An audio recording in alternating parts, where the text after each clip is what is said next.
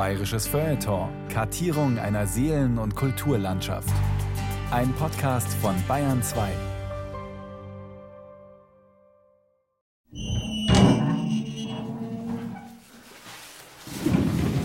Das Licht kommt da auch rein.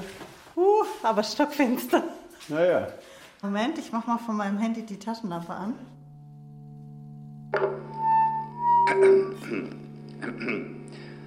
Jedes Mal, wenn Sie aufwachen, auch ohne anschließend aufzustehen, bitte den Aufwachknopf drücken. da war der Proband drin. Ja. Und das ist immer so eine Schleuse. Da waren zwei Türen. Ja, hier irgendwo gab es ein, sowohl ein Licht als auch eine Sirene praktisch. Als er ins Bett ging, musste ich dann hier alles praktisch per Hand starten. Ja, heutzutage wäre das völlig anders. Hier waren die ganzen Geräte, diese ganze Wand voll. Auf jeden Da Fall. sieht man noch die Reste von der Ja, ja, Schaltzentrale. genau. Ja, ja, es ist alles sehr altmodisch. Da gibt's Kann man da noch was erkennen? Ah, pff, na, na. Da steht bei Stromausfall Ja, genau. Anweisungen. Der sieht gruselig aus. Also jetzt sieht er aus wie eine Folterkammer. Kalt, muffig, nichts mehr drin. Also äh, alles ist weggenommen. Es sieht schrecklich aus.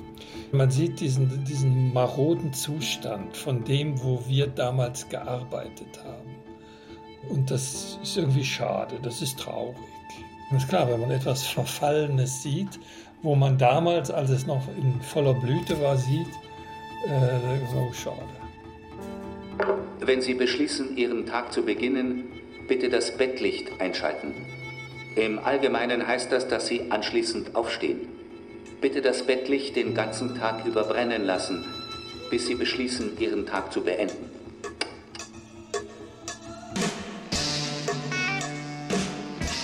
Die Entdeckung der inneren Uhr. Das Andexer Schlaflabor. Ein bayerisches Feuilleton von Joanna Ortmann.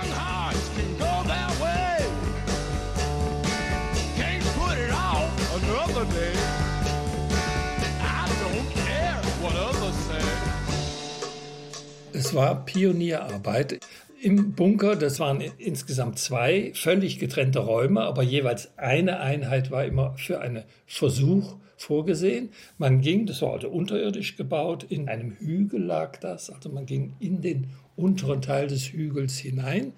Dort kam zuerst der Technikraum, der Registrierraum und dann jeweils die Eingänge zu diesen beiden sogenannten Bunkerräumen, aber auch hier zwei Türen, also konnte man nur über eine Schleuse hineingehen. Von drinnen hat man überhaupt nichts von draußen gehört, überhaupt kein Licht gesehen. Und auch wenn, selbst wenn wir in Technik, in dem Vorraum waren, war von uns weder was zu hören, noch zu spüren, noch sonst irgendwas. Man lebte also völlig isoliert von der Umwelt.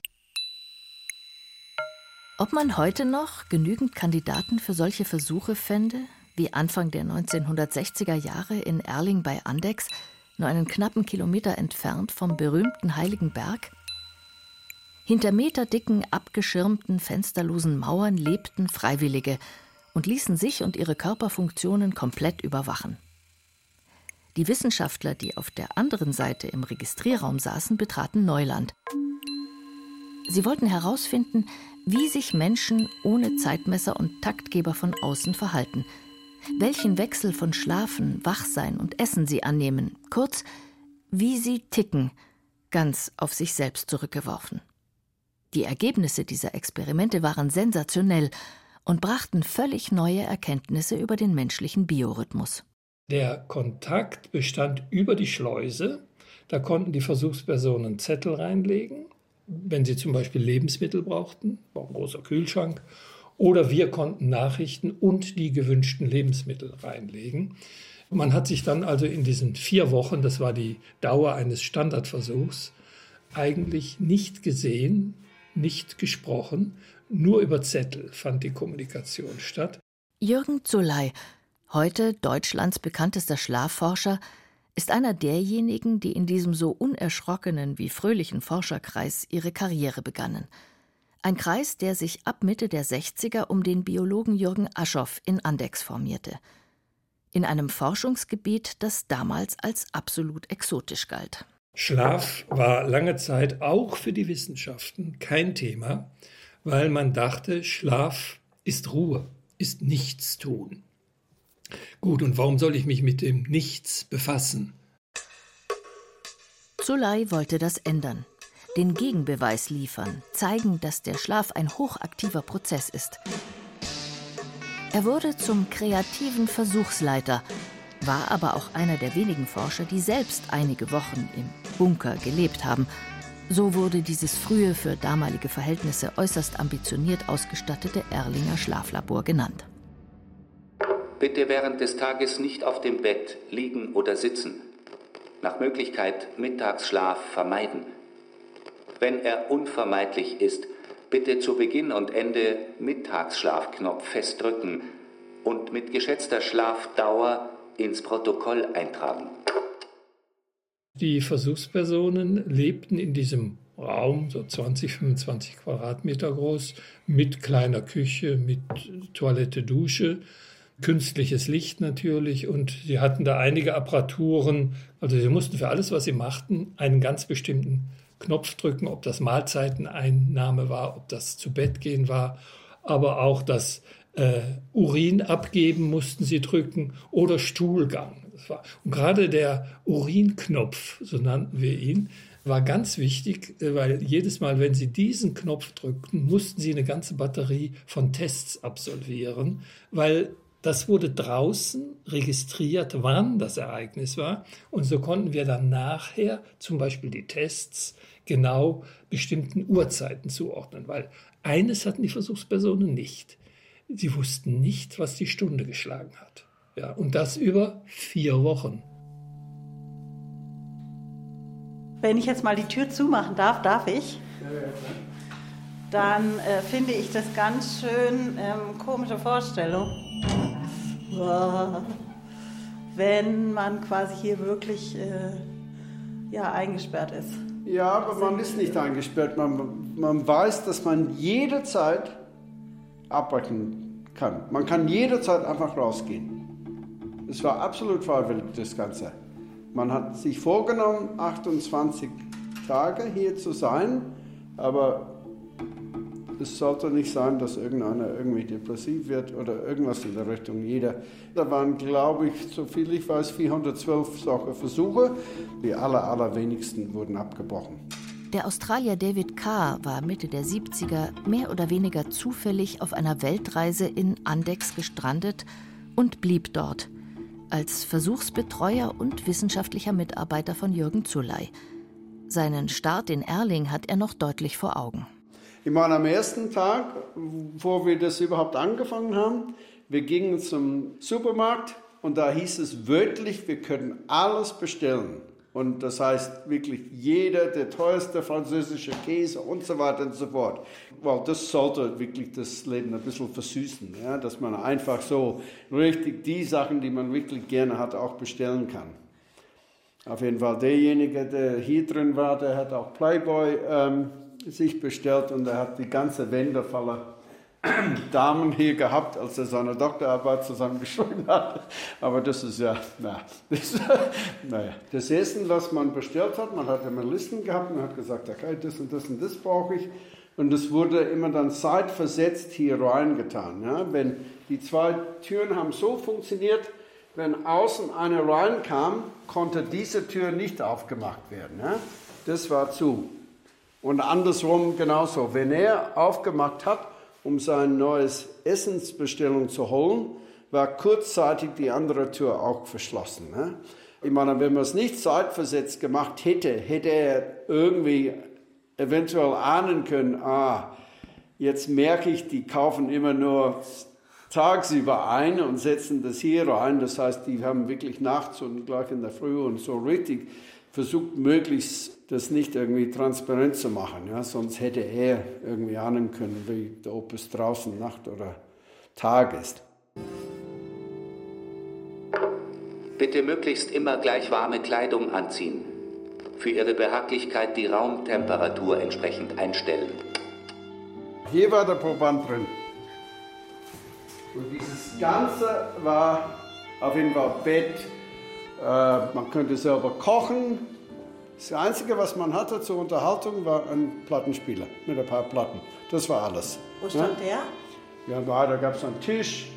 Derjenige, mit dem ich das gemacht habe, der hat seine Doktorarbeit zusammengeschrieben und wo er eh einen Monat dafür gebraucht hätte. Und hier drin war natürlich bestens aufgehoben, weil er Tag und Nacht das machen konnte, ohne jegliche Störung.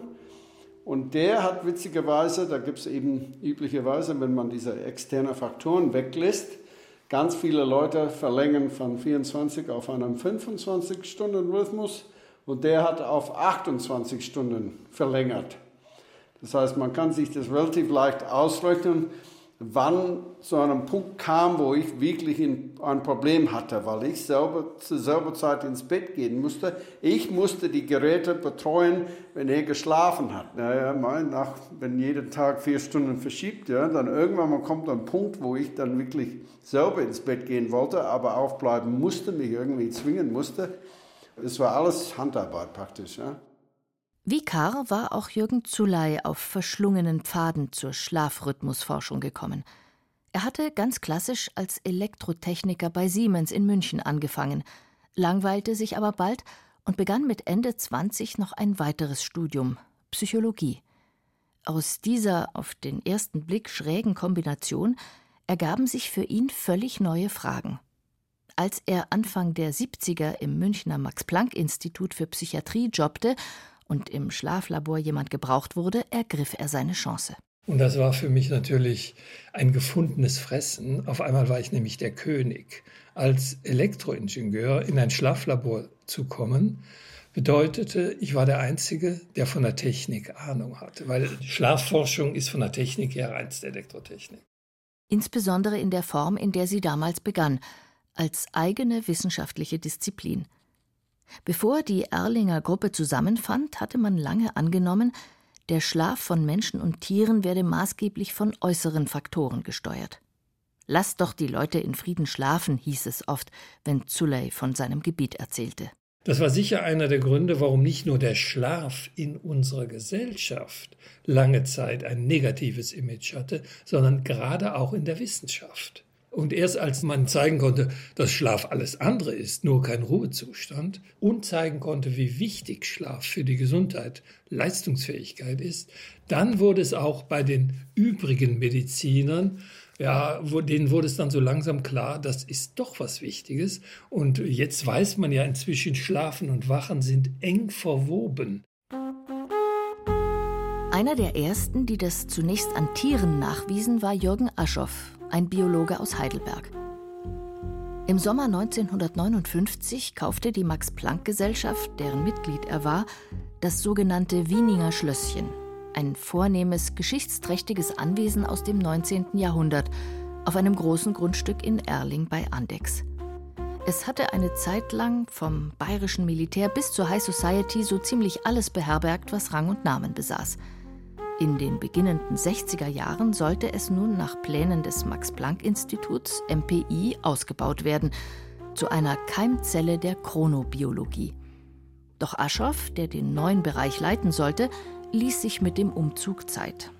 Erling, zu der Zeit ein verschlafenes Dorf mit Maibaum und Zwiebelturm, zog ihn nicht direkt magisch an.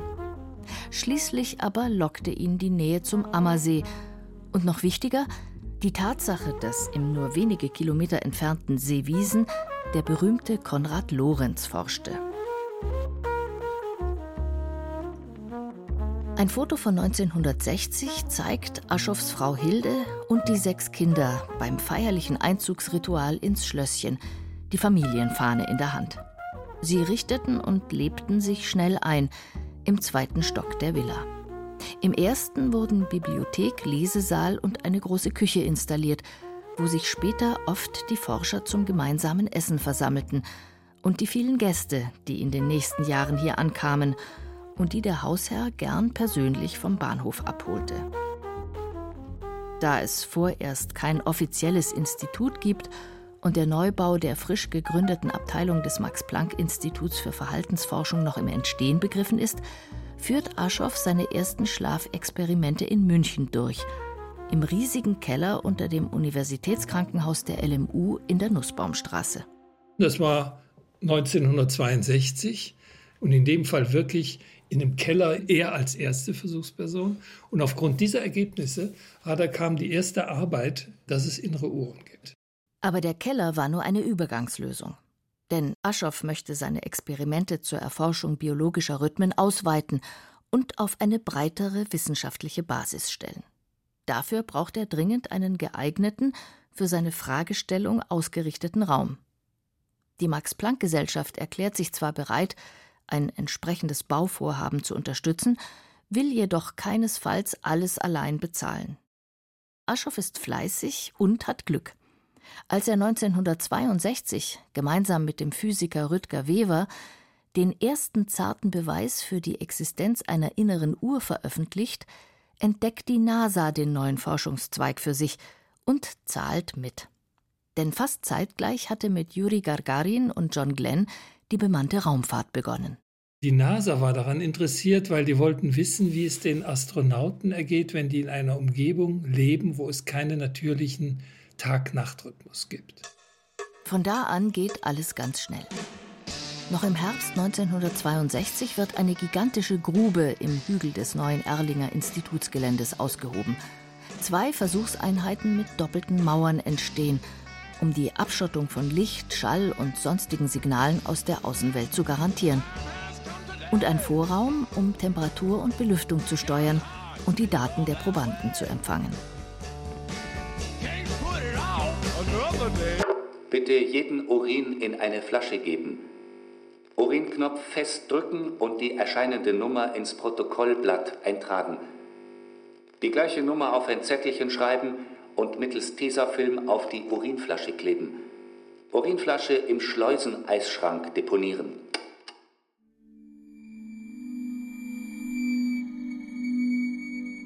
Sind noch so komische ähm, Reste von Geräten oder irgendwas. Da gab es verschiedene Aufgaben. Zum Beispiel, man musste einer hat einen 42-Stunden-Tag gelebt und kam raus und hat gesagt, ich habe mich nie so gut gefühlt. Da gab es ein Gerät zum Zeitmessen. Ja? Man hat einmal drauf gedrückt und man sollte ein zweites Mal draufdrücken, wenn es 10 Sekunden abgelaufen ist. Bei ihm war es natürlich 18 Sekunden, bis er auf 10 Sekunden kam, ja? weil seine Zeit 28 Stunden war er wach und 14 Stunden hat er geschlafen. Das ist so ein Stift verbunden mit einem Draht ah, ja, ja. an so das einem ist, Messgerät. Ja, das ist, man hat natürlich um den Körpertemperatur, man hat rektal ein, ein Körper, das wäre sowas für, für ein Hinten.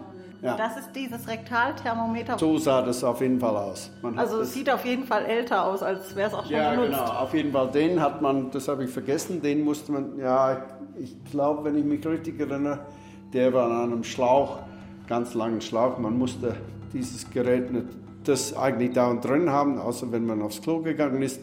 Und das war an einem Schlauch, dass man überall in der Wohnung rumlaufen konnte. Aber die Körpertemperatur war ein sehr wichtiger Maß von nicht nur Schlafwach, weil es ging nicht nur um Schlafforschung, es ging wirklich um die Chronobiologie, sprich diese biologische Rhythmen. Und Körpertemperatur ist eine sehr wichtige. Ja. Also diese Schnur ist etwas kurz. Ich hoffe, ja, die war genau, damals nein. etwas länger. Thermofühler nur in Ausnahmefällen ablegen. Stuhlgang, Duschen. Also man lief quasi mit so einem Kabel im Hintern, Ja. sehe ich richtig? In- Also auch bis hier in die Toilette rein. Hier Das ist, war ein bisschen unangenehm zum Reintun, aber wenn man es schon drin hatte, hat man es nicht gemerkt. Vaseline hilft.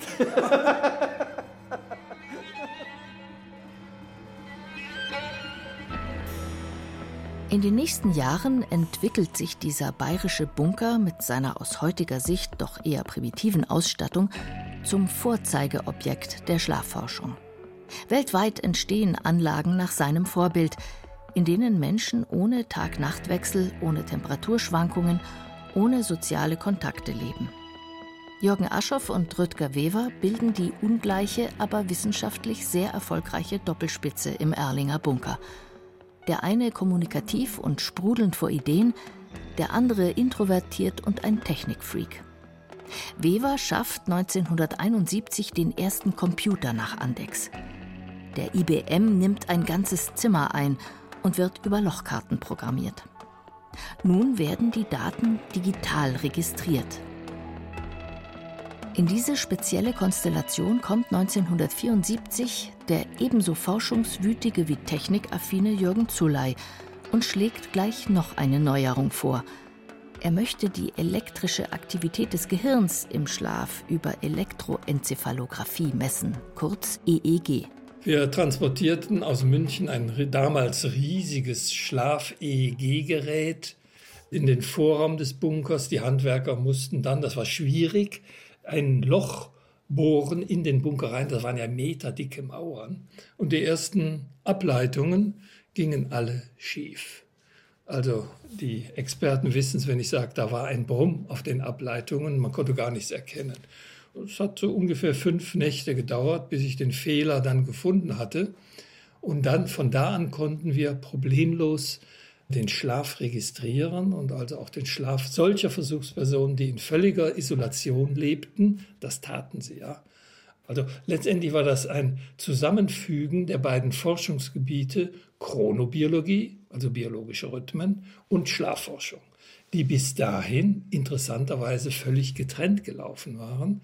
Die konnten wir jetzt zusammenfügen und schauen, inwieweit ist der Schlaf durch biologische Rhythmen beeinflusst und umgekehrt.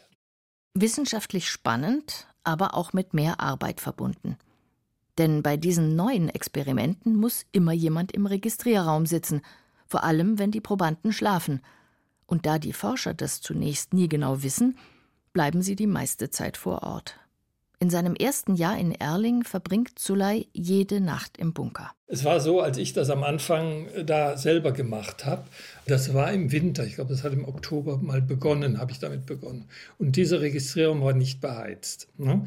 Ich habe einen alten Sessel reingestellt, habe mir dann alles angezogen, was ich nur hatte, und habe da unten gesessen und darauf gewartet, wann geht die Versuchsperson endlich ins Bett. Die gibt dann Signal und dann starte ich das EEG-Gerät.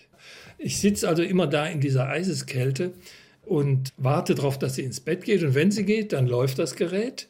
Das war damals noch auf Endlospapier.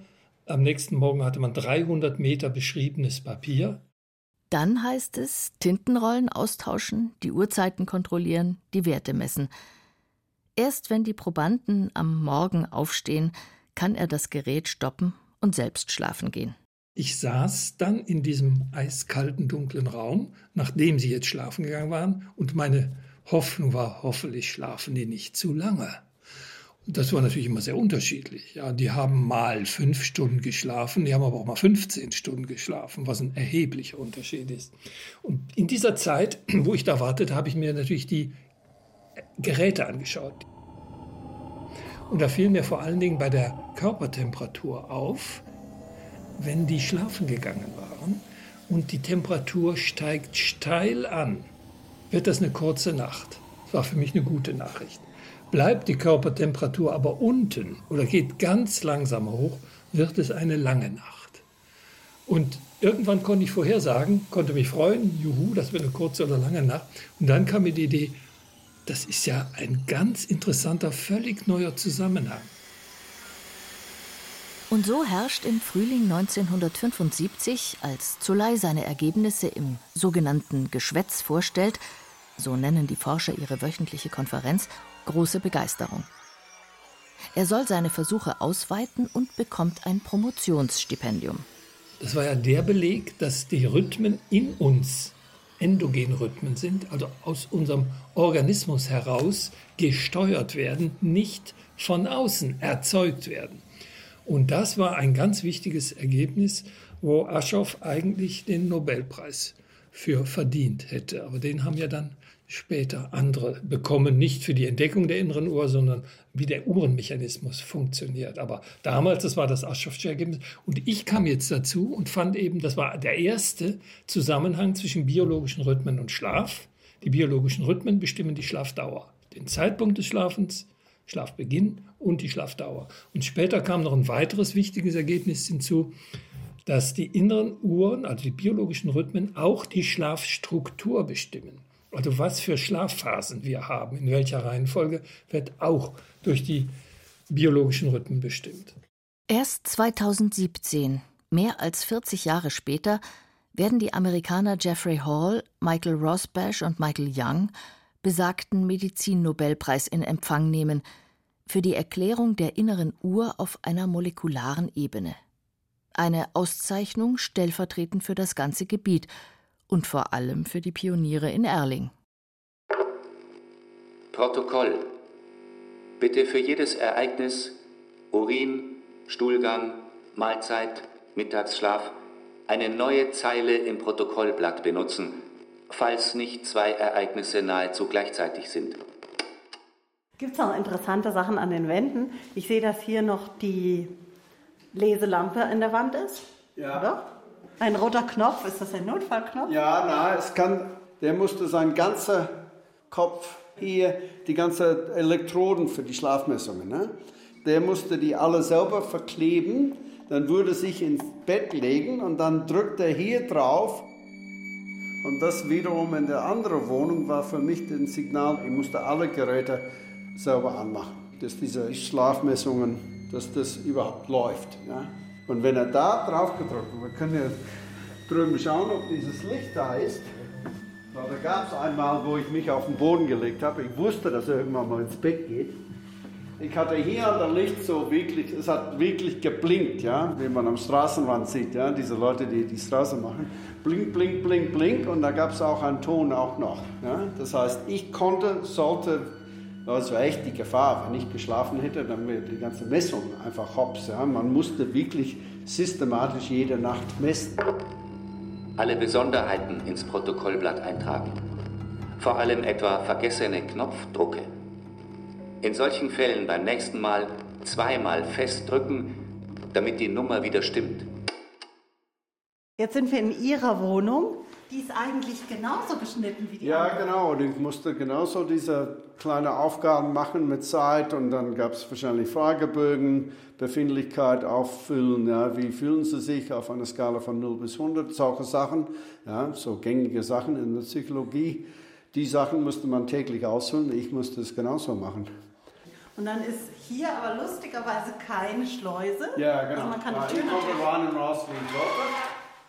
Die geht ganz ja, schwer zu, aber Ja, wenn man das liest, das Ganze ist, ist wirklich gegen alle möglichen elektromagnetische Wellen dann abgeschirmt. Ja? Das ist, heißt, die haben erst die Versuche gemacht, aber dann haben die es praktisch richtig isoliert. Dass die sagen konnten, okay, was hier drin läuft, ist wirklich, wird von der inneren Uhr bestimmt und nicht von irgendwas außen. Ne? Und Sie haben hier parallel lustigerweise auch den Platz fürs Bett und auch so einen roten Knopf. Ja, Mike, da gab es verschiedene Versuche. Es war nicht nur einzeln, da gab es auch Sachen, zwei gleichzeitig oder auch Ehepaare, da gab es verschiedene. Der erste war 63 und der letzte war irgendwie 89. David Carr und Jürgen Zuley haben es oft genug erlebt. Die Schlafexperimente an anderen wurden auch zugleich Schlafexperimente an sich selbst, teils im Kontrollzentrum, teils im zweiten Versuchsraum, in dem der jeweilige Forscher untergebracht war. Zuley ging dabei noch einen Schritt weiter. Auf Anregung von Aschoff wechselte er die Seiten vom Wissenschaftler zum Probanden.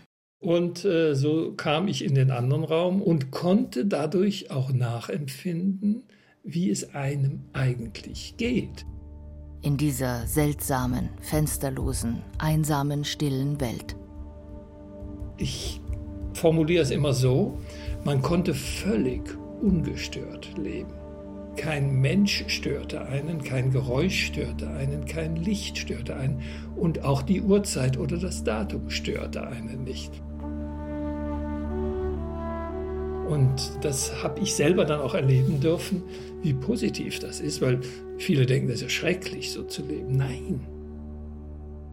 Die Reizarmut, ja, also da war ja nichts los, da geschah nichts, es musste alles von mir kommen, führt dazu, dass man das, was man gerade machte, mit einer wesentlich deutlicheren Intensität, Konzentration machen konnte. Sich ganz und gar in die dicksten Bücher versenken. Schreiben, und sich dabei in Raum und Zeit verlieren. Oder Musik hören.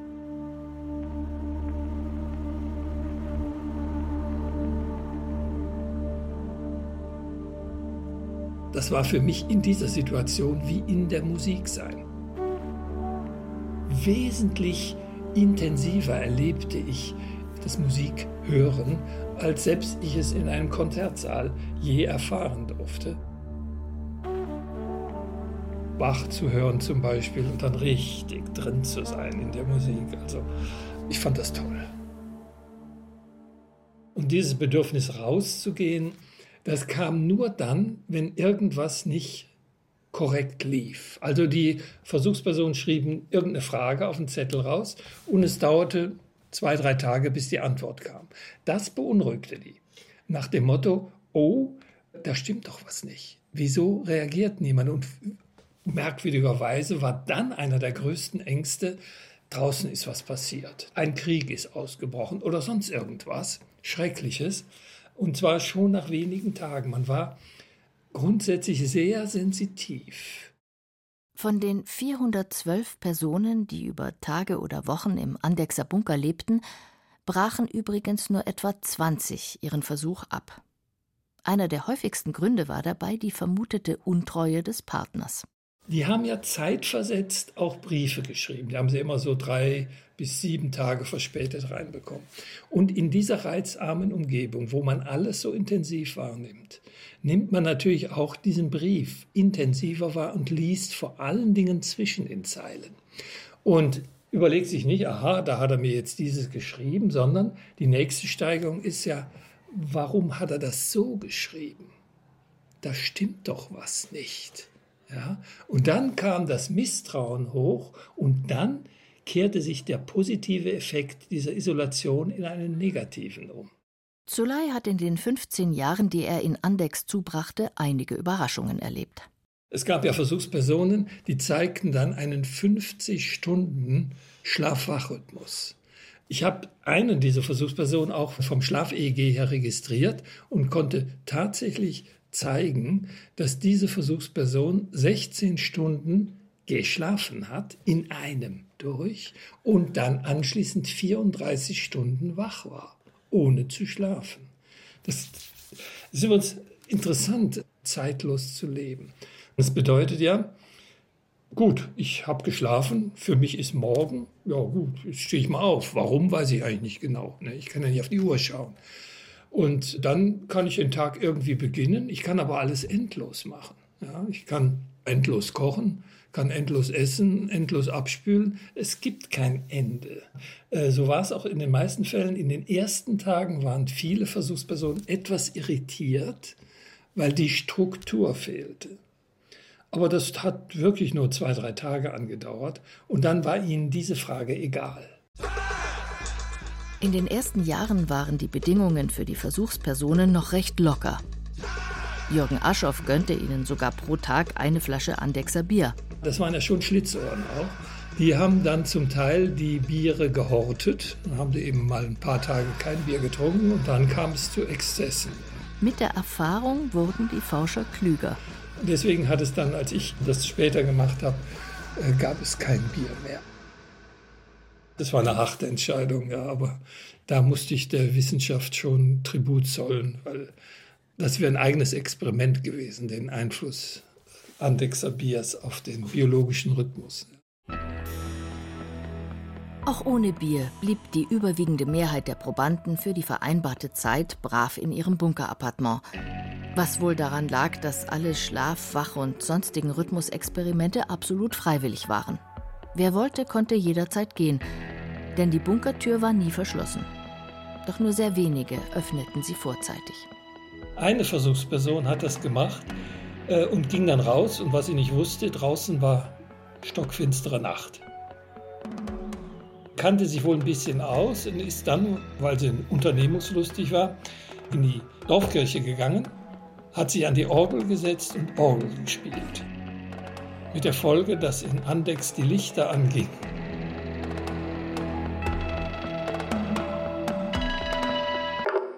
Tagesbericht. Tragen Sie bitte ein was Sie während des Tages beschäftigt hat. Begleiten Sie mich noch in die Küche? Ja, ja, klar. Da war einfach ganz einfach so Kochplatten, ne?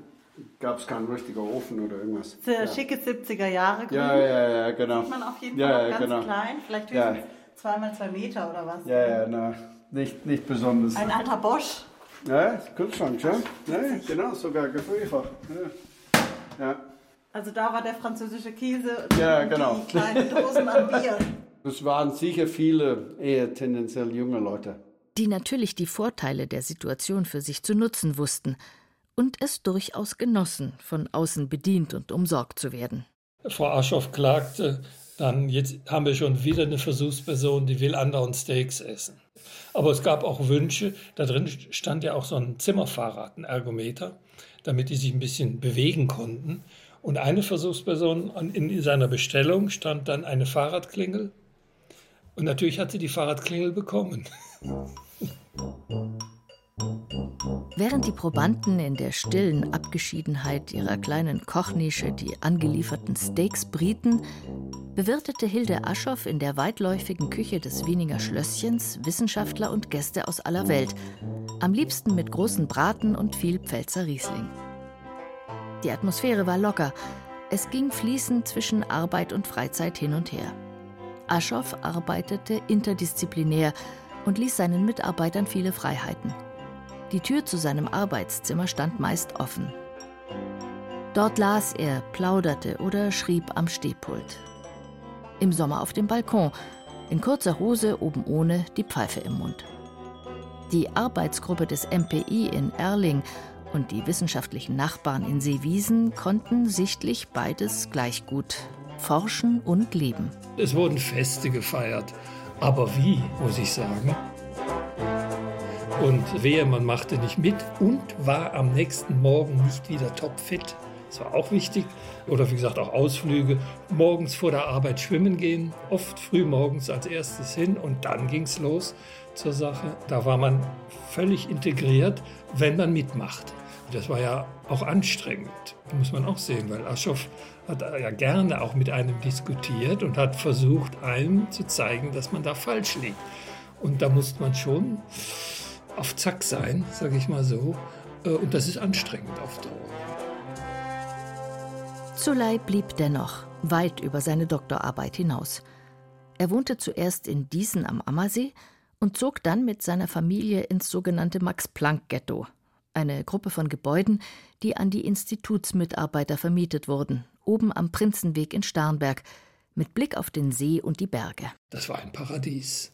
Sowohl für die Kinder, die wir dann auch hatten, zwei Kinder, die da spielen konnten mit, mit den Freunden von den anderen Mitarbeitern. Das gefiel mir sehr gut, weil das fand ich oft wiederum unter Akademikerkreisen, dass Kinder äh, stören. Ne? Und da war es genau das Gegenteil.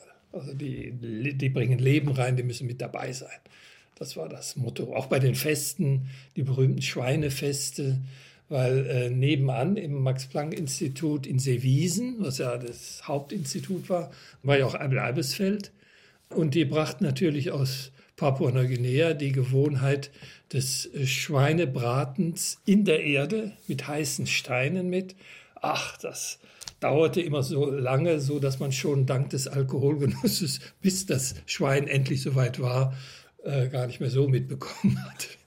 Aber das war wirklich lustig und ein ganz anderes Forscherleben, als ich das aus München kannte. Das ist so ein äh, Gang hier quasi vor diesen Zimmern. Ja. Sowas wie die Schaltzentrale Ja, genau. des Ja, Schlaflabors. ja, ja. Oder des Schlafbunkers. Ja, Ja. im Vergleich zur heutigen Zeit, das war relativ primitiv, das Ganze. Aber man, es hat schöne Ergebnisse gebracht. Es sieht eigentlich schon spektakulär aus, weil es sieht aus wie ein bisschen wie die Ausstattung in einem sehr alten. Ähm, Bunker, gell? Der, der Ja. Atombunker. Ja, genau. genau. Diese ganze Wand war von hier bis hier und auch hoch. Diese ganze Wand war voller Geräte. Hier stehen auf jeden Fall noch ähm, Telefonnummern. Ja, genau. Schau mal, wir den Herrn Zuley finden. Na, da nicht mehr. Ah, gut, das ist 99, da war nicht mehr. Da war schon in Regensburg. Ja. Auf jeden Fall die Telefonnummer zur Bunker, Computerraum, Dunkelkammer, Ja, ja, Verteilerschrank steht da. ja. Notruf? ja, auf jeden Fall. Da waren, ich meine, auch wenn die Wissenschaftler weiter weg gewohnt haben, da war immer irgendjemand hier unmittelbar ein Ort, den man erreichen könnte, wenn irgendwas gewesen wäre. Ich meine, wenn, wenn das hier gebrannt hätte oder so. Da war wirklich irgendjemand zugewiesen während einem Versuch und die haben wirklich hier ein paar Straßen gewohnt. Ja. Nachdem Jürgen Zuley in seinen Experimenten nachgewiesen hatte, dass die Körpertemperatur den Schlaf deutlich beeinflusst und dass es verschiedene Schlafphasen gibt, landete er 1980 den nächsten wissenschaftlichen Coup.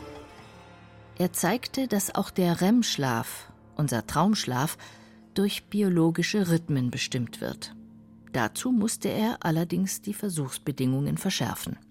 Ich war unzufrieden mit den damaligen Experimenten von Aschoff und Wefer, zum Beispiel wegen der Instruktion an die Versuchspersonen. Den Versuchspersonen wurde gesagt, äh, haltet einen normalen Tag ein und vermeidet den Mittagsschlaf. Das sind zwei Bedingungen, die einen spontanen Schlafwachwechsel ja, äh, unterminieren. Da wird ja vorgegeben, haltet einen normalen Tag ein und kein Mittagsschlaf. Ja, wieso? Und so lautete von nun an die Anweisung, schlaft wann ihr wollt und unterscheidet nicht zwischen Nachtschlaf und Mittagsschlaf. Aber das war erst der Anfang.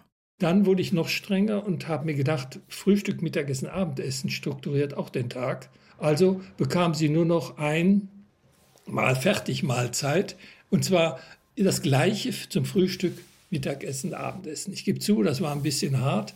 Das heißt, sie konnten darüber nicht mehr den Tag strukturieren. Dann habe ich mir noch gedacht, naja, es geht aber noch weiter mit dem, was ich tue. Also ich arbeite an meinem, in Anführungszeichen, Vormittag und abends gebe ich mich dann den Freuden hin. Sozusagen, das geht auch nicht. Und das kann man nur dann so machen, indem man die Experimente ähnlicher den Tierexperimenten macht. In Tierexperimenten, ja, die sind in ihrem Käfig.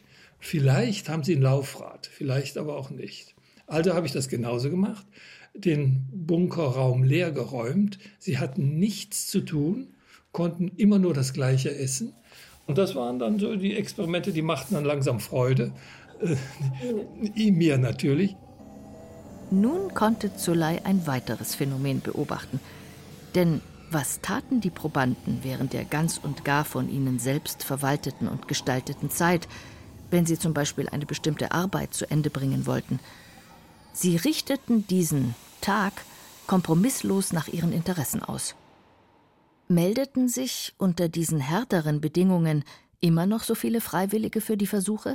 Ja, das, das war ungebremst. Die fanden das ja wieder abenteuerlich. Und die sagten, nichts tun, da will ich doch mal sehen, ob ich das aushalte. Sie wurden dann auch sehr erfinderisch, muss ich dann sagen. Also als sie nichts mehr zu tun hatten, haben wir nachher entdeckt, wie eine Versuchsperson sich die aus der Küche die Alufolie genommen hat, mit Zahnpasta ein Schachfeld aufgemalt hat, mit den übrigen Alupapieren sie Schachfiguren gedreht hat und dann die ganze Zeit Schach gespielt hat. Das Ergebnis dieser sogenannten Chrono-Chaos-Studien zeigte, der seines Kontextes beraubte Mensch wird nicht nur erfinderisch, sondern er schläft auch in zwei Schlafphasen. Einer längeren, wenn die Körpertemperatur am niedrigsten ist, und einer kürzeren, wenn sie am höchsten ist. Es sollte allerdings noch ein paar Jahre dauern, bis diese Ergebnisse auch in der breiten Öffentlichkeit Anerkennung finden würden. Zulay erinnert sich gut, wie er regelmäßig für seinen Beruf belächelt wurde. Ich war damals bei Robert Lemke Grüß Gott, liebe Zuschauer, herzlich willkommen zum ersten Was bin ich? im neuen Jahr. Und äh, die mussten meinen Beruf erraten und haben ihn nicht erraten. Kamen sie nicht drauf, weil damals war es, das ist Schlafforscher.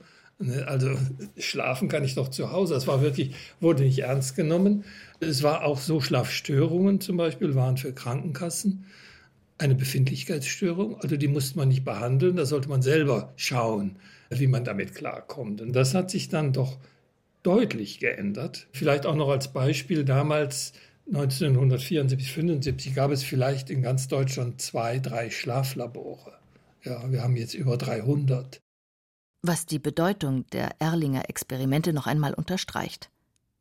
was aber auch den gesellschaftlichen Wandel vor Augen führt, den der Schlaf und unser Verhältnis dazu seither durchgemacht haben. Ein Wandel, der die Wertschätzung von gutem Schlaf mit sich gebracht hat, der aber gleichzeitig dafür gesorgt hat, dass auch er, wie so vieles heute, dem Leistungsprinzip unterworfen ist.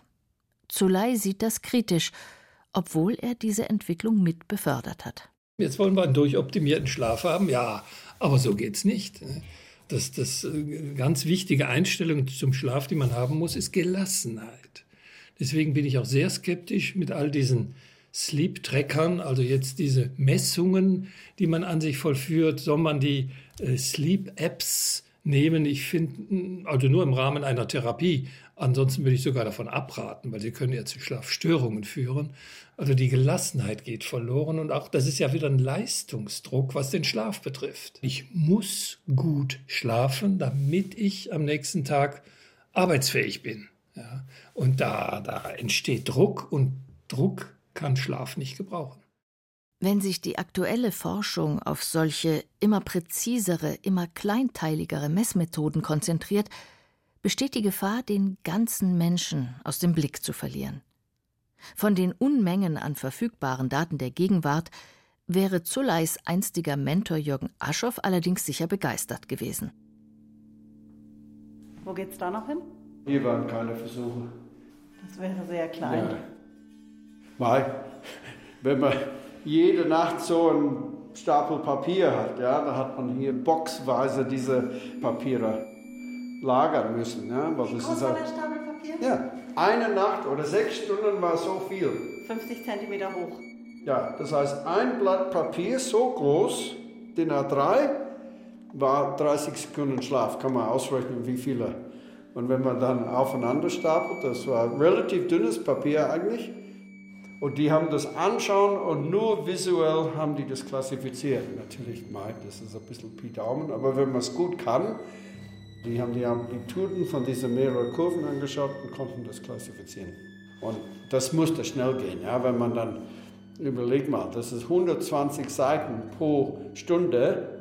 Man schläft acht Stunden, ja, das ist eine ganze Menge Holz, um das auszuwerten, bis man da anschaut, ein paar Sekunden aufschreibt, nochmal aufschreibt. Das ist ziemlich mühsam.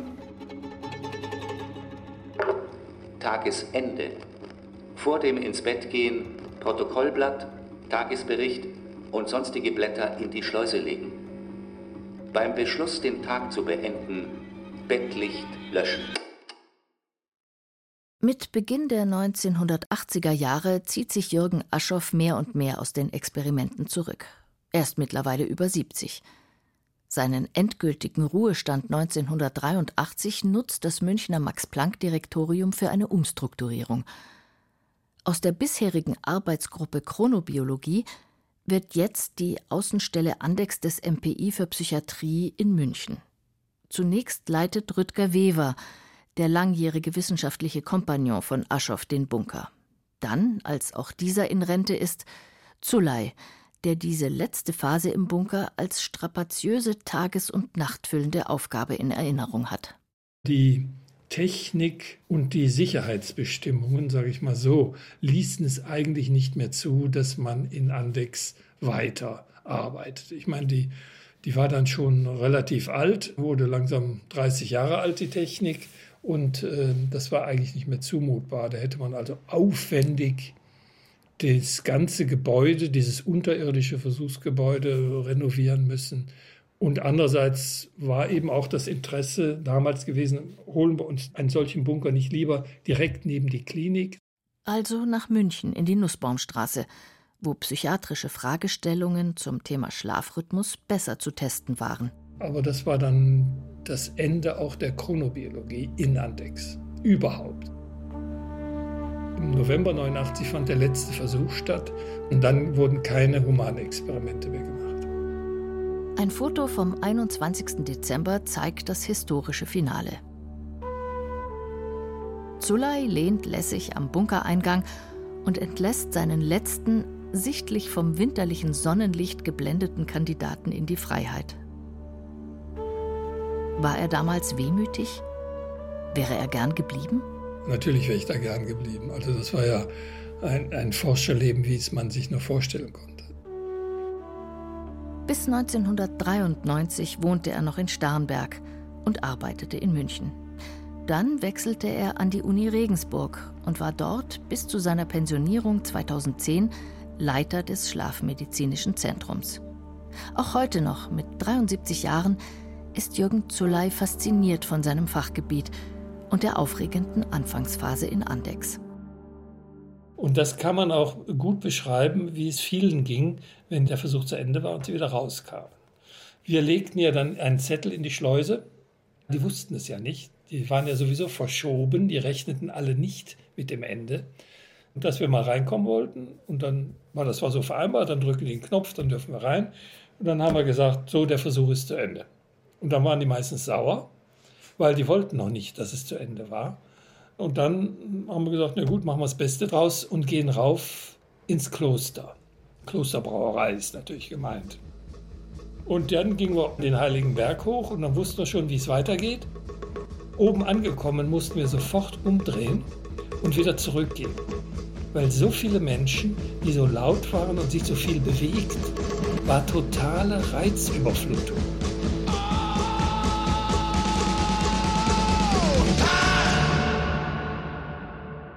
Ihm ging es nach seinem Selbstversuch im Bunker ähnlich. Das normale Leben war zur Reizüberflutung geworden, und es dauerte ungefähr eine Woche, bis er sich wieder daran gewöhnt hatte. Mit dem Preis, dass die Intensität und die Ruhe wieder verschwanden.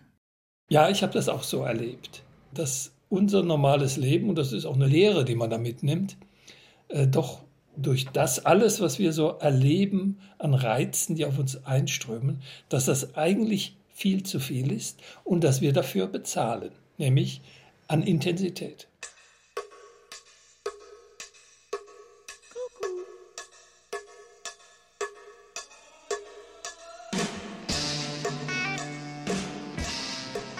Die Entdeckung der inneren Uhr. Das Andexer Schlaflabor. Sie hörten ein bayerisches Feuilleton von Joanna Ortmann.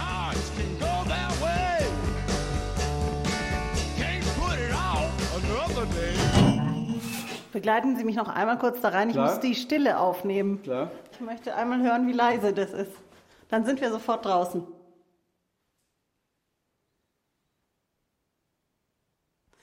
Man hört wirklich nichts. Ja, es ist wirklich still, gell? Noch Ist viel stiller als, als was man sonst so kennt, gell? Das ist komplett anders. Gesprochen haben Irina Wanker und Friedrich Schloffer. Ton und Technik Fabian Zweck. Regie Joanna Ortmann. Redaktion Carola Zinner. Sind wir wieder draußen. Eine Produktion des Bayerischen Rundfunks 2019.